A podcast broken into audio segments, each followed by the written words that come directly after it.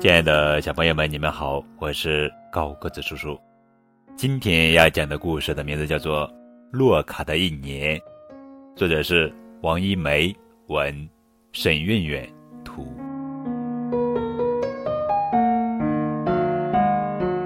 小熊洛卡住在野栗子树旁边的小屋里。夏天，野栗子树上结满了果实。啪嗒。一颗很大很大的野栗子敲响了小熊的屋顶，打碎了一片瓦。野栗子从屋顶蹦到了小熊家的床底下。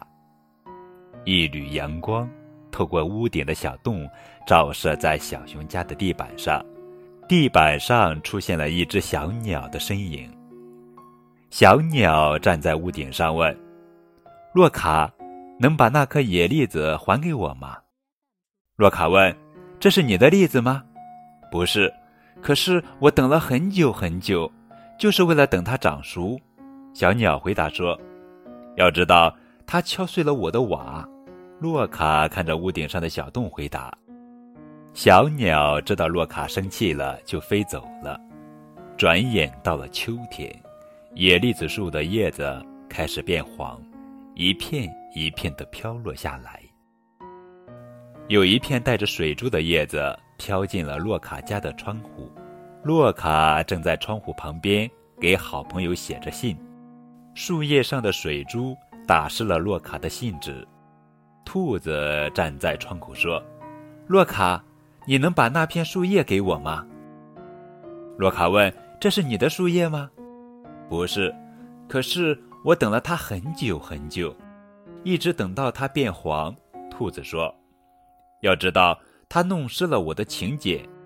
洛卡看着请柬上画开的字迹，心疼地说：“兔子知道洛卡生气了，就走了。”冬天到来的时候，洛卡的小屋被大雪覆盖起来。洛卡和所有的熊一样，马上就要冬眠了。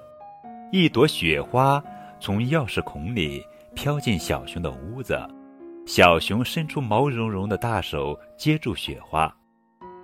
洛卡，请把雪花还给我。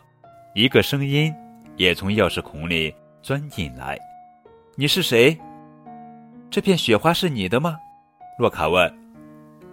我是风，这片雪花不是我的。风出现在洛卡面前，回答着。那我为什么要给你呢？小熊说。因为我爱它。风一个字一个字的说。小熊。愣住了，他松开手掌，那片雪花早已融化了。我知道，到了春天，冰雪都会融化。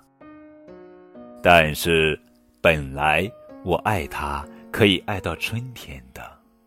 风伤心的说完，又从钥匙孔里离去。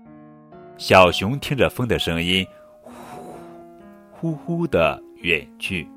心里也觉得伤心起来。